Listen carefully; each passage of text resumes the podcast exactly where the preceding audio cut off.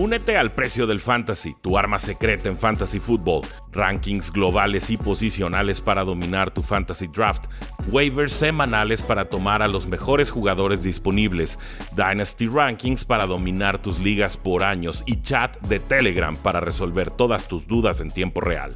Visita stam.store diagonal precio NFL o da clic al link en este episodio para suscribirte.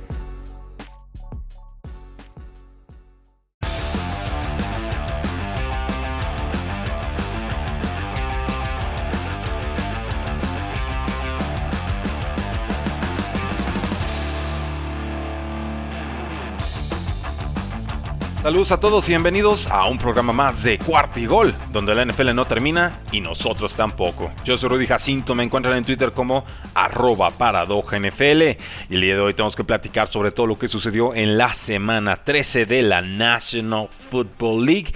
Una semana como ya hemos tenido varias, llena de sorpresas, de algunos descalabros, de algunas confirmaciones de equipos que serán importantes en la postemporada y por supuesto, eh, el Atlas que llega a la final de la Liga MX. Entonces sucedió un poquito de todo en esta jornada dominical, aunque no todo tuvo que ver necesariamente con el fútbol americano. Gracias a todos los que están conectados en estos momentos en Facebook, en Twitter y en Instagram. Bueno, no en Instagram, perdón, en youtube.com diagonal cuarta y gol.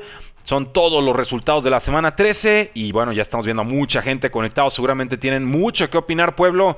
Échenlo, echen sus comentarios. ¿Cómo vivieron la semana 13? ¿Ganó su equipo? ¿Perdió su equipo? ¿Cómo jugó? ¿Jugó bien? ¿Jugó mal?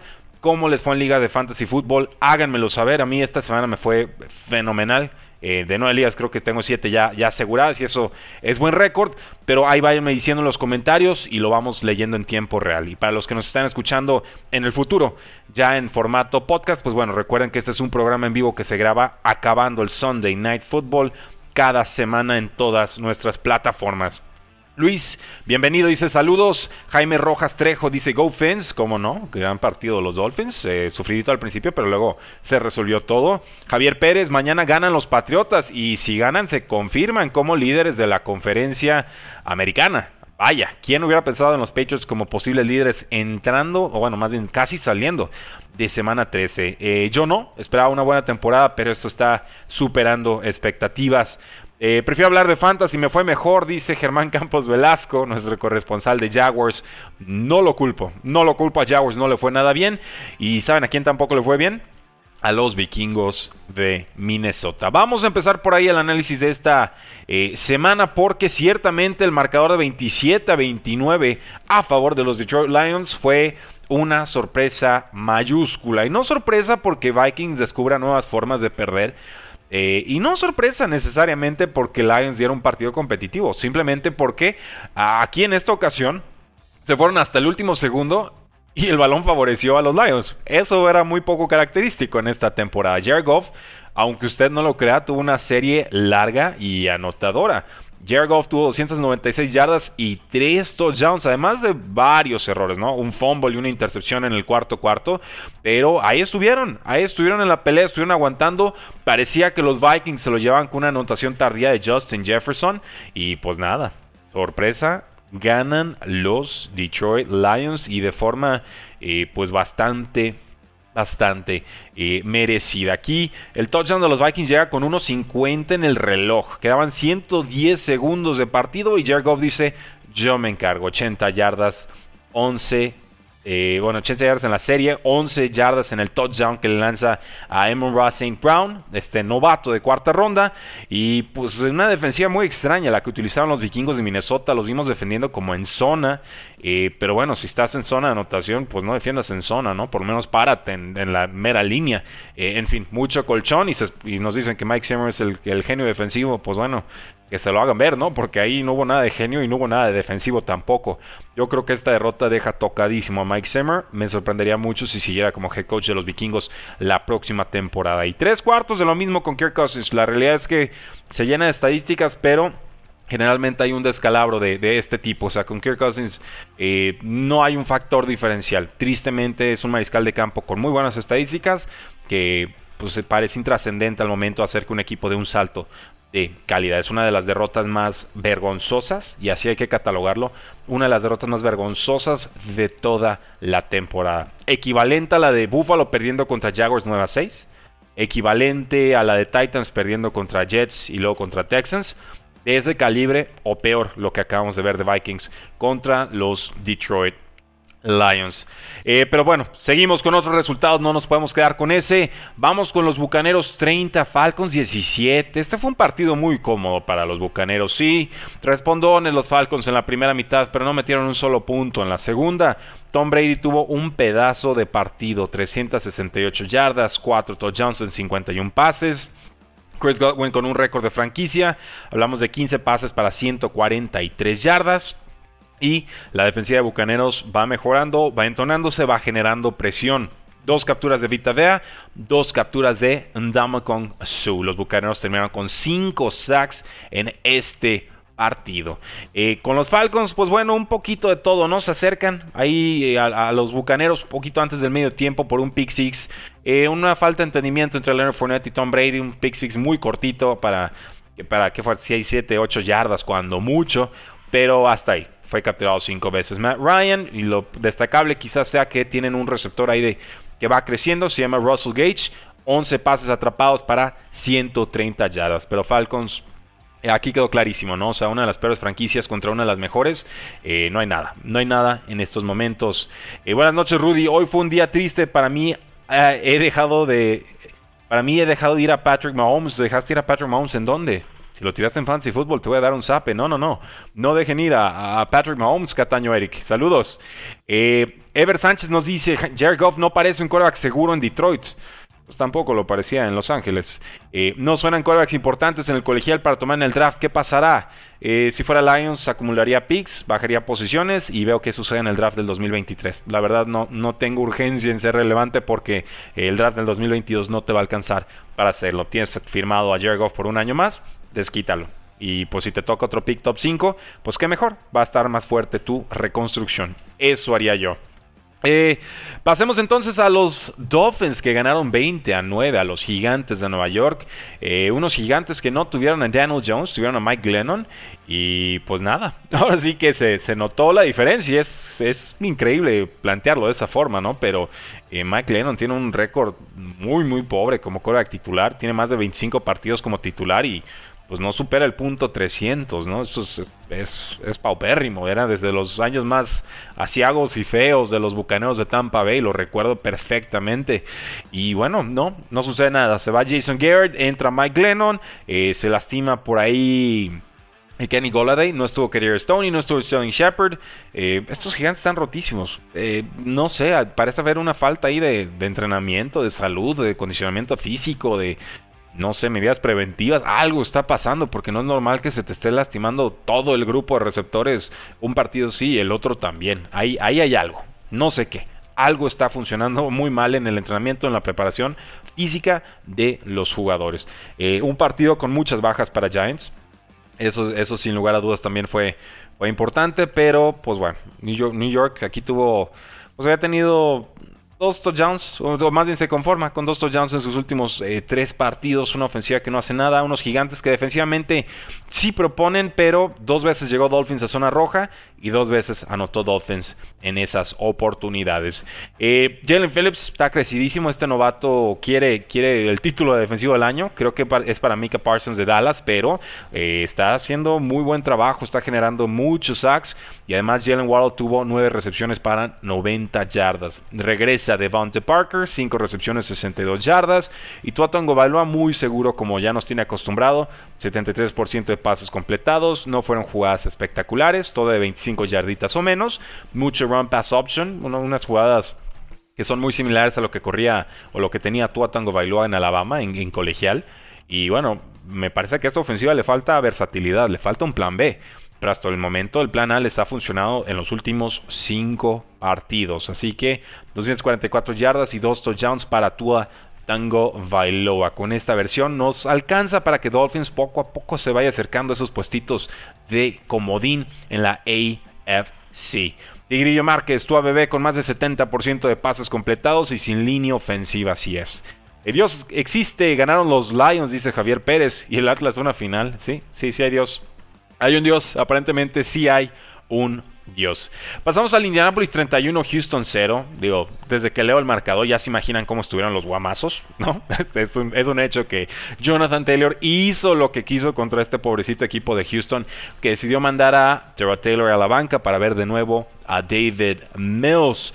Con los Colts es muy sencillo, buena defensa y correr y correr y correr con Jonathan Taylor. 143 yardas, 2 touchdowns, tiene un touchdown en por lo menos 10 partidos consecutivos, lo cual es una racha larguísima, la quinta racha más larga de touchdowns desde 1950. La defensa limita a los Texans a 141 yardas y obviamente pues estos Colts crecen, mejoran y cada vez se vuelven más peligrosos. No porque Houston sea un rival digno, porque no lo es, sino porque el dejar blanqueado un equipo y ganar de esta manera también habla muy bien de una franquicia. O sea, cuando te toca un rival a modo, tienes que ganarle de forma contundente. Y eso es lo que hizo los Colts, hicieron los Colts en esta ocasión. Y creo que por eso les tenemos que poner una triple palomita. No se me antoja enfrentarme a Indianapolis en postemporada. Pasamos al Arizona 33, Chicago 22. No se dejen engañar por el marcador. Este, este partido estuvo controlado por Arizona en todo momento. Regresa Kyler Murray. Regresa de Andre Hopkins. Hablaba de que podría tener snaps limitados Hopkins. Pues nada, yo no lo vi. Nada, pero nada limitado. La defensa de Osos no tuvo respuesta para todo lo que hizo Arizona por aire y por tierra. Le generaron ahí dos entregas eh, de balón muy temprano a Andy Dalton y Osos no pudo remar contra eso. Se, encerraron ahí con esas entregas de balón a Jalen Thompson y a Buda Baker. Touchdowns importantes, touchdowns largos ahí de, Hopkins. Y ya después, bueno, el, cantar terrestre de James Conner, ¿no? Una y dos y tantas yardas y touchdowns que estuvo generando en este partido. Entonces, pues trata Osos de pelear. La realidad es que aquí hay hay una diferencia abismal de, talento y de momentos, ¿no? Aquí Nagy sobra y lo decimos cada semana y va a ser despedido a final de temporada porque yo creo que la dignidad de la franquicia así lo, así lo amerita. Pero pues no hay nada. Aquí no jugó Justin Fields, jugó Andy Dalton y pues ya está. Dos, dos entradas de balón, dos intercepciones tempranas dejan a Osos sin opciones. Eh, y, es, todo. No quiero decir mucho más porque no hay mucho más que comentar de este eh, partido. JJ Watt no va a regresar, pregunta Jaime Rojas. No. JJ eh, Watt está fuera el resto de la temporada. Lo vimos ahí celebrando con sus compañeros en la banda, con ropa de civil, por supuesto. Pero no, JJ Watt ya no regresa en la temporada 2021. Nos dice Armando Robledo, el bye le cayó de maravilla a Cardinals para sanar, sí, y también le cayó de maravilla a la afición, a la gente en general, para que no se olviden de los Cardinals, porque sanos son mucha pieza y son uno de los equipos más peligrosos, si no el más peligroso en estos momentos de la NFL. Eh, pasamos al siguiente partido, Chargers 41, Cincinnati 22. Ah, la vieron peligrar, esas chargereadas siempre están a la vuelta de la esquina. Explíquenme cómo Chargers se adelanta 24 puntos. Deja que Cincinnati lo alcance y luego Chargers dice, ah, no, ahora sí, va de nuevo. Y ahora anota tantos puntos más sin respuesta del rival un partido muy extraño. Con los Chargers en realidad nunca hay una ventaja que sea lo suficientemente grande para decir, ok, ya ganamos. No, no, no hay forma. Los Chargers es, otra cosa. Chargers se vive distinto. Si Chargers no sufre, no cuentan las victorias. Eh, Justin Herbert se vio imparable. Hubo dos fumbles de Austin Eckler. Eso es lo que permite que los Cincinnati Bengals eh, se acerquen en este partido. Pero Chargers se fue arriba 24 a 0 en este, en este juego. Entonces, por un lado, sí. Hay que criticar a Chargers porque ganando 24 a 0 lo dejó al rival acercarse peligrosamente. Pero una vez que ya habían llegado a ese punto, la defensa también apareció y lo hizo de forma significativa, sobre todo aprovechando un fumble del corredor Joe Mixon y ahí lo pudieron regresar para una diferencia o para una, una racha de puntos de 17 a 0 versus Cincinnati ya en esa segunda mitad de partido. Entonces Chargers sigue soñando con la postemporada. No tendrían que haber sufrido tanto, finalmente consiguen el, resultado. Yo creí que Cincinnati iba a dar mejor pelea, pero en este partido quedaron absolutamente desarticulados. Yo creí que el juego terrestre Cincinnati iba a ser el factor diferencial.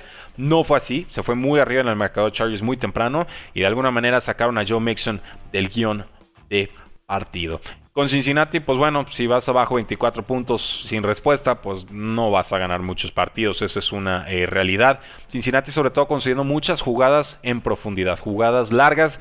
Vimos ahí a, Mike Williams, vimos a Keenan Allen, vimos hasta Jalen Guyton, el jugador de, segundo año. Entonces, pues Joe Burrow además se lastima el, dedo meñique, estaba más ancho su meñique que su dedo pulgar. Imagínense lo, lo horrible del guamazo. Y pues nada, buen intento Bengals, pero muy poco muy tarde. Pasamos a Filadelfia 33, Jets 18. Gardner Minshew lo hizo en su debut como titular esta temporada. Se los dije en Twitter y se los he dicho antes y lo vuelvo a decir. Gardner Minshew es un coreback titular en la National Football League. Yo no entiendo por qué estaba de suplente, ni tampoco entiendo por qué pagaron tan solo una sexta ronda para conseguirlo. Gardner Minshew valía más, tengo un contrato de novato, baratísimo aparte. Lo consiguieron que fue una sexta ronda de, draft. O sea, es un, dentro de la escala de contratos de novatos, es una ganga, es un regalo. Y es un Cora que tiene un buen ratio de touchdowns e intercepciones, que tiene suficiente movilidad, que es atrevido, propositivo, que cae bien, que es líder de vestidor. ¿Por qué no te gustaría Gardner Minshew? ¿Cuál problema puede haber con Gardner Minshew? Yo quisiera verlo ahorita en los Jacksonville Jaguars, ¿eh? En una de esas juega mejor que Trevor Lawrence esta temporada. No significa que crea que Trevor Lawrence sea peor talento que Gardner Minshew, pero en estos momentos sí puedo pensar que Gardner Minshew haga más con Trevor Lawrence que sigue descifrando la NFL y que tiene que resistir lo que Urban Meyer y la falta de talento del roster le están provocando. Pero bueno, vuelvo a tema. Gardner Minshew debuta, Gardner Minshew gana primera mitad con quarterback rating perfecto tres series anotadoras y además, bueno, una intercepción fue un pase, no más bien un pase incompleto, fue porque está deshaciendo el balón para eh, evitar la, captura o la presión. Entonces, eh, jugó muy bien, jugó muy bien, jugó tan bien que yo creo que puede haber un debate. Puede haber un debate en Filadelfia sobre cuál es el mejor mariscal de campo en estos momentos. Porque no se equivoquen. Gardner Minshew es mejor pasador que Jalen Hurts. No hay duda. Yo creo que si alguien lo dudaba, hoy ya quedó despejado eso. Aquí el tema es a qué corda quiere evaluar. Filadelfia. ¿Y para qué quiere evaluarlo? ¿Para quedárselo o para venderlo? Creo que ahí hay una incógnita, hay un tema importante. Filadelfia está de lleno ahorita ya en la pelea por un lugar de comodín, pero sí va a tener que decidir y pronto con qué coreback se la quiere jugar. Y eso es importante, porque Jalen Hurts está en su segundo año, porque no parece haber un coreback claro a tomar en el próximo draft, porque Filadelfia tiene dos primeras rondas, la suya y la de los Delfines de Miami. Entonces hay que tomar estas decisiones y van a tener consecuencias a mediano y largo plazo, no solamente en esta temporada. Por lo pronto, Philadelphia 33, Jets 18, se ve un poquito mejor Zach Wilson, pero Zach Wilson es Elijah Moore y párenle de contar. No, no hay más, no hay más, no hay más. Y pues estos Jets están muy desarmados, están fallando puntos extra, no consiguieron una conversión de dos puntos con Zach Wilson, pero por lo menos tuvo dos pases de touchdown en la primera mitad. El tema aquí es que la defensiva pues, permitió demasiadas yardas a las Águilas y no pudieron salir del campo absolutamente nunca. Dice Armando Robledo, Minshew para Panthers sería una buena opción. Sería una buena opción, sobre todo ahorita que salió el coordinador ofensivo Joe Brady de Panthers. Eh, si veían la ofensiva de las Panteras y creían que Joe Brady era el problema, yo, yo iría con el oftalmólogo. Eh, qué difícil defender la decisión de Matt Roll de cortar al coordinador ofensivo que tuvo la mejor temporada colegial de la historia cortesía de LSU en 2019. Tan vitoriado, tan joven, tan prometedor y de pronto año y medio de, estar sufriendo con corebacks que no dan el ancho y cortas a, Joe Brady. ¿Es, ¿Esa es la solución, Matt Rule? ¿Cortar a Joe Brady? Un espejo, por favor. Vas a tener mucha suerte, Matt Rule, si sobrevives lo que resta de la temporada o a ese lunes negro, como, como le llaman. Depende mucho de cómo termine ese récord de Panteras, pero eh, a mí me sorprendió mucho ver la noticia. Joe Brady va a estar bien, va a ser contratado de nuevo en la NFL, pero eh, Matt Rule, lo ver. Dicen que fue porque no corría lo suficiente eh, Joe Brady, a lo cual respondo, ¿correr con quién? ¿Con Chuba Hubbard? ¿Con Amir Abdullah? Mm, no, yo creo que, no va por ahí la, solución. Pero bueno, eh, Jets, gracias por participar, no tiene nada que hacer esta temporada. Filadelfia sigue en la pelea por un lugar de comodín. Y pasamos al Washington 17, Raiders 15. Eh, si vieron el video de TikTok, los picks, yo dije gana Raiders. Si escucharon el podcast, dije me arrepentí, voy con Washington. Y es que ha estado jugando Washington mejor que Raiders en defensiva y también en ataque. Me pareció de repente que lo de Raiders era espejismo contra estos vaqueros de Dallas y todos los castigos que se lanzaron. Parecía que habían encontrado una respuesta a pesar de haber perdido a Darren Waller en el partido de vaqueros. Y obviamente Darren Waller no estuvo en este juego. Pues no, un juego trabado, un juego complicado, pero finalmente Washington gana cuatro partidos de la mano, de Taylor Henneke, que está jugando de, forma más que adecuada. Eh, creo que lo está haciendo bien. Tuvo una intercepción en el cuarto cuarto. Raiders se adelanta con eso, pero consigue una serie ofensiva anotadora y con eso se lleva el resultado. Washington gana con bajas importantes. Ni Chase Young, pass rusher, ni Monte Sweat, pass rusher, ni Landon Collins, jugador de secundaria, ni JD McKissick, corredor número 2 del equipo, estaban disponibles y ganan. Bien por Washington, van entonándose. No me parecen un equipo intratable, ni mucho menos, pero sí me parecían ya reflexionado, procesado, más pieza que Raiders en estos momentos. Y de Raiders, pues, ¿qué les puedo decir? no Una buena y dos malas. Eh, no hay nada. tampoco, tampoco hay que aferrarse con estos Raiders. O sea, yo los no, no me los he creído en toda la temporada y pues con juegos como este, menos. Simplemente, pues la defensa tiene algunas piezas importantes, pero eh, pues tenían que tener una vez más en la última serie ofensiva y no pudieron. Una vez más, Washington en serie ofensiva eh, de esas larguitas que les gusta al equipo resuelve. Ya se lo hicieron a Bucaneros con una serie ofensiva de 10 minutos. Se la vuelven a hacer aquí a Las Vegas Raiders. Entonces sí, compro a Washington eh, como posible colado en postemporada.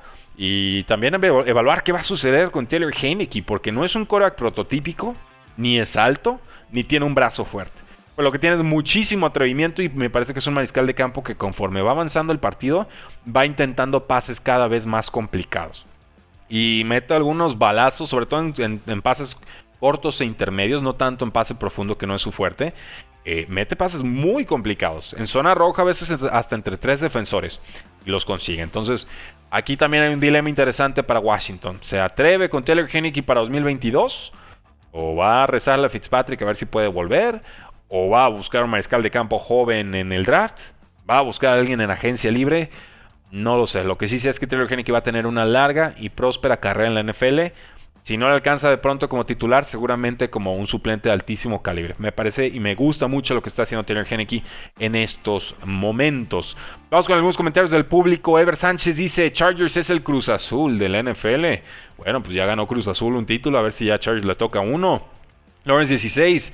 Veo que es la temporada con más goles de campo fallados. Eh, no lo sabía, pero tampoco me sorprende. Se han fallado muchísimas patadas. Gracias por el dato, Lawrence 16. Eh, ¿Crees que a Las Vegas le haya afectado la salida de Gruden? A lo que respondo sí. Pero parecía que ya lo habían resuelto. Más bien lo de Henry Rocks parece ser lo que termina de romper a este equipo. Creo que esa, a esa sí les dolió en, el alma y ahí sí quedaron absolutamente fracturados. Efren Fernus, bienvenido al programa. Y pasamos a Pittsburgh 20, Baltimore 19. Mm, lo que acaba de dejar ir Baltimore en estos momentos. Líderes de la conferencia, cómodamente al frente en la AFC North, ante un equipo que acaba de ser apaleado y feo por los Cincinnati Bengals la semana pasada, con un quarterback Big Ben que no tiene absolutamente ya nada que hacer como titular en la NFL, que anunció esta semana en, privado, ¿no? Que sería su última temporada como quarterback de Steelers.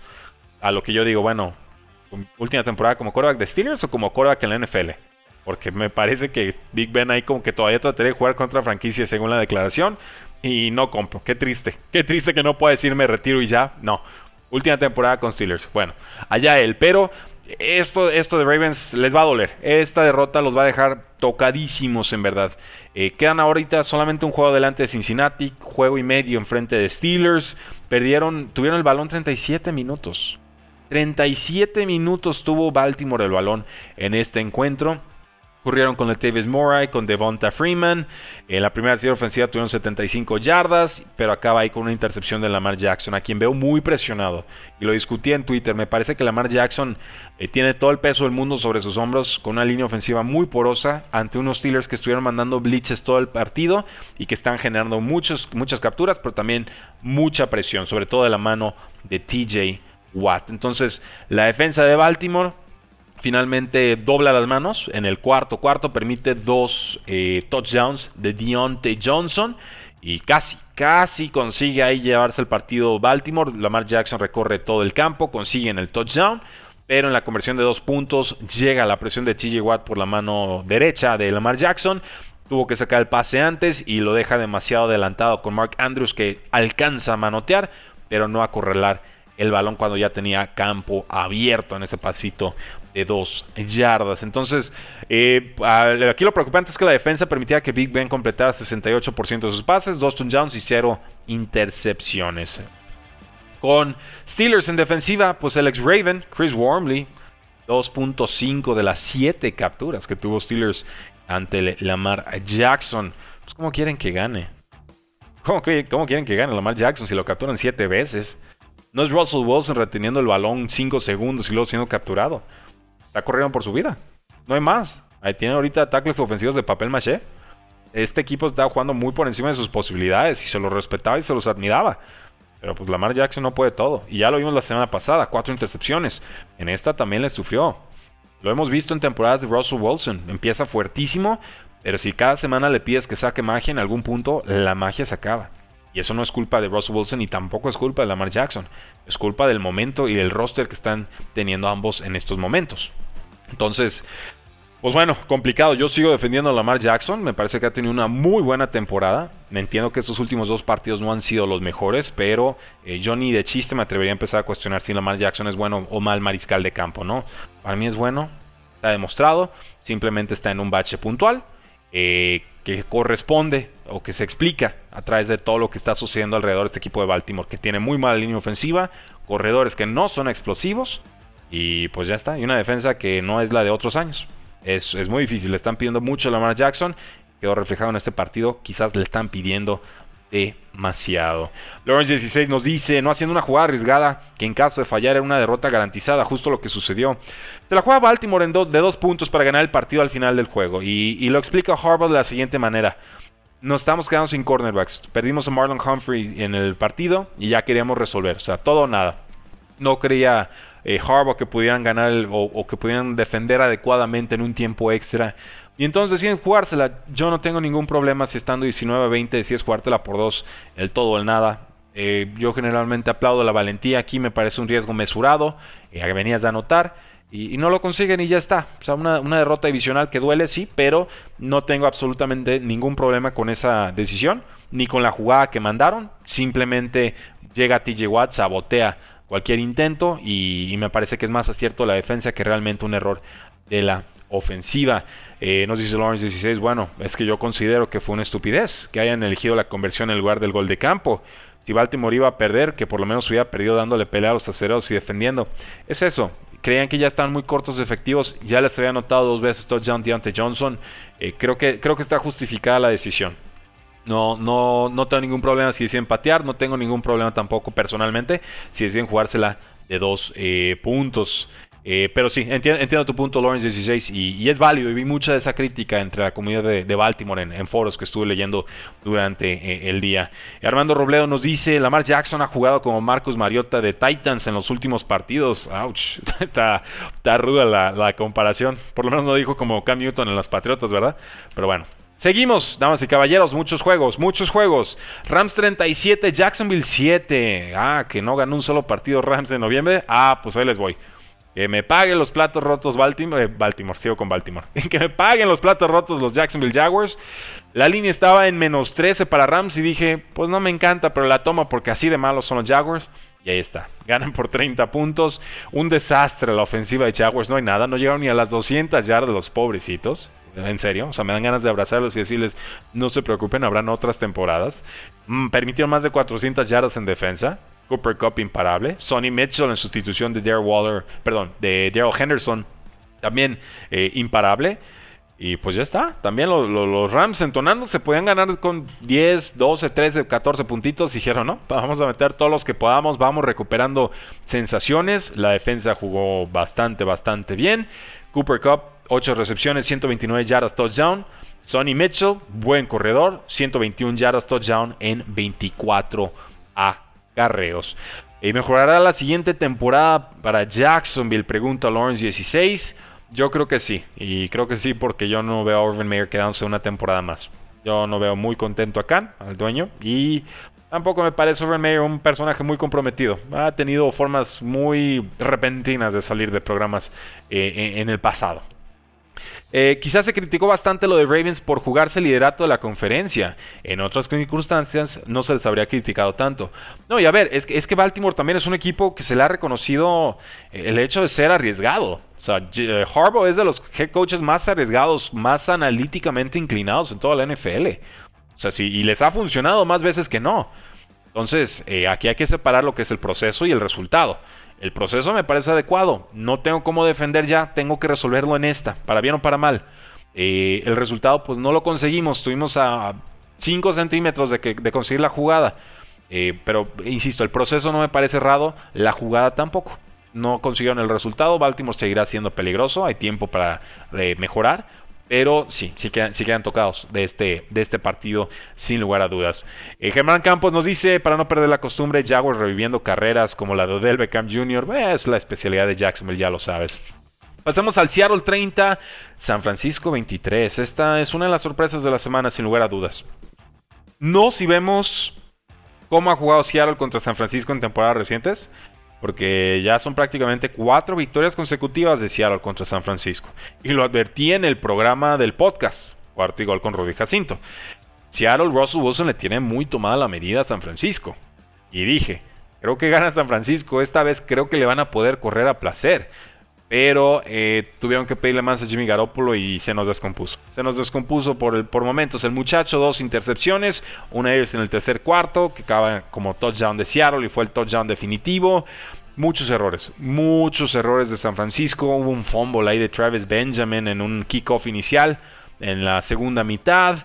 Eh, hubo un safety por ahí que le conceden a, Seahawks. Entonces, pues desaprovecha San Francisco el, el partidazo que nos dio George Kittle 9 recepciones, 181 yardas, 2 touchdowns. Eh, Elijah Mitchell salió, salió lastimado por momentos. Eh, tampoco estuvo jugando Divo Samuel y lo extrañaron muchísimo. Pero con todo y esa baja, creí que San Francisco se llevaba el resultado. No. Seahawks have their number, ¿no? Les tienen tomadísima la medida. Entonces, pues era, era esto, esto nada para Seahawks. O sea, perdían este juego y cualquier remota posibilidad de postemporada se agotaba. Y finalmente pues una jugada ahí, un engaño de, despeje de 73 yardas para touchdown con Travis Homer, eh, pues en su primera posesión, les da un, sentido, un, aliento, ¿no? En este partido, les da, marca la tónica de cómo se iba a estar dando este partido, que era Seahawks proponiendo y San Francisco viéndolas venir. Así me parece que, se resolvió esto. Dos intercepciones y un fumble recuperados por la defensiva, que jugó quizás su mejor partido de la temporada. Y al ataque, pues un pase de touchdown de 12 yardas a Tyler Lockett en un tercer down en el tercer cuarto. Con eso ganan el partido. Entonces, pues no es que crean los Seahawks. No es que me sorprenda que le ganas 49ers porque pues finalmente lo han hecho ya por dos años consecutivos. Eh, creí que se iba a dar un resultado distinto. No se da. Y pues Seahawks va contra Bears, contra Texans, contra Lions todavía en su calendario. Eh, hay una muy remota posibilidad, pero Seahawks, con lo rara que está la temporada, todavía podría llegar a, playoffs, aunque usted no lo crea. ¿Le alcanza a Seahawks para playoffs? Yo digo no, no le va a alcanzar, pero sí, todavía hay posibilidades matemáticas razonables, no probables, pero razonables para que puedan dar y conseguir ese eh, resultado. Y llegamos entonces al Sunday Night Football. Broncos 9, Chiefs 22. Una línea que estaba entre los 9 y medio, 10 puntos. Cerró como en 8 y medio. Y me parecían muchos puntos para una ofensiva de Chiefs que no ha encontrado la tónica esta temporada. Y que me parece tampoco la encontró en esta. Pero Broncos, eh, muchos problemas. Muchos problemas verdaderamente con estos Broncos eh, de Denver pudieron detener sobre todo la defensiva de los Chiefs a, Teddy Bridgewater. Eh, Daniel Sorensen regresa una intercepción 75 yardas para touchdown. Quinta victoria consecutiva de Chiefs. Y pues eso. Chiefs sigue cómodo, sigue entonando, se sigue bien. Donde mejore tantito la ofensiva van a ser el equipo más peligroso de la AFC. Pero todavía no. Todavía no están en ese punto. Teddy Bridgewater 257 yardas. Broncos récord 6 y 6. Y pues han perdido 12 partidos consecutivos contra los Chiefs. No le ganan desde 2015 los pobres Broncos a los Chiefs. No hay más. Eso, eso se llama tiranía, dinastía, dominio. Hay, muchas formas de llamarlo, pero bueno, si Broncos no, no puede plantarse en, un estadio como Arrowhead Stadium y dar un partido relativamente competitivo, no tiene nada que hacer eh, pensando en una posible postemporada. Entonces ya en esta división, en la AFC West, creo, considero que Raiders ya está prácticamente descartado, por lo menos mentalmente para mí ya no, ya no están, y los Broncos de Denver tampoco, que pues Teddy Bridgewater se nos ha venido desarmando en las últimas semanas. ¿Crees que Russell Wilson se vaya en la temporada baja? Pregunta Lawrence. Yo digo sí. Yo digo sí. Yo, yo creo que ya es momento una reconstrucción seria en, Seahawks. Eh, Russell Wilson no está contento, no está cómodo. Eh, nunca le han puesto desde aquel Super Bowl que ganaron una línea ofensiva. Se fueron con la finta los los Seahawks de que Russell Wilson corriendo iba a poder parchar muchas de las deficiencias de la línea ofensiva y por eso decidieron invertirle una nada. Cuando Russell Wilson gana el Super Bowl, la línea ofensiva era la unidad más cara del equipo. Y era una unidad promedio, ni siquiera era un, grupo de, de linieros espectaculares, pero funcionaba.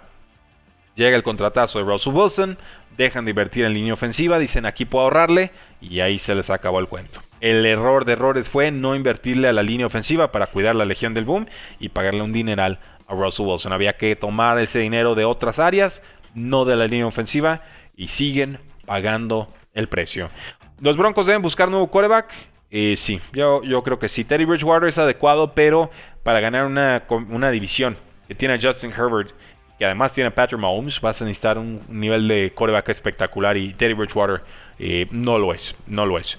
Eh, pues bueno, recuerden, damas y caballeros, tenemos todavía un Monday Night Football, un partido entre los Patriotas de Nueva Inglaterra que visitarán a los Buffalo Bills. Bills favorito por 3 puntos, over-under de 42.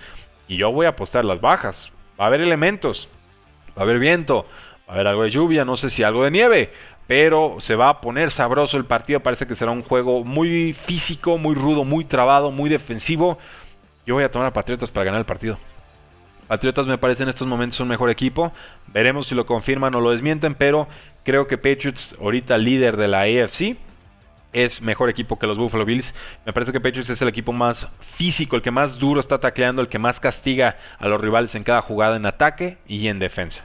Tiene una buena línea ofensiva, un coreback que no comete muchos errores y un ataque terrestre que se te estampa y te estampa y te estampa y te rompe y para el tercer, cuarto, cuarto te empieza a, correr a placer. Entonces creo que si Bills no tienen juego terrestre, si todo depende del brazo de Josh Allen, ya tienen tres cuartos de este partido perdido. Veremos con qué sorpresas sale Buffalo Bills. Entiendo que sean favoritos en las, en las casas de apuesta.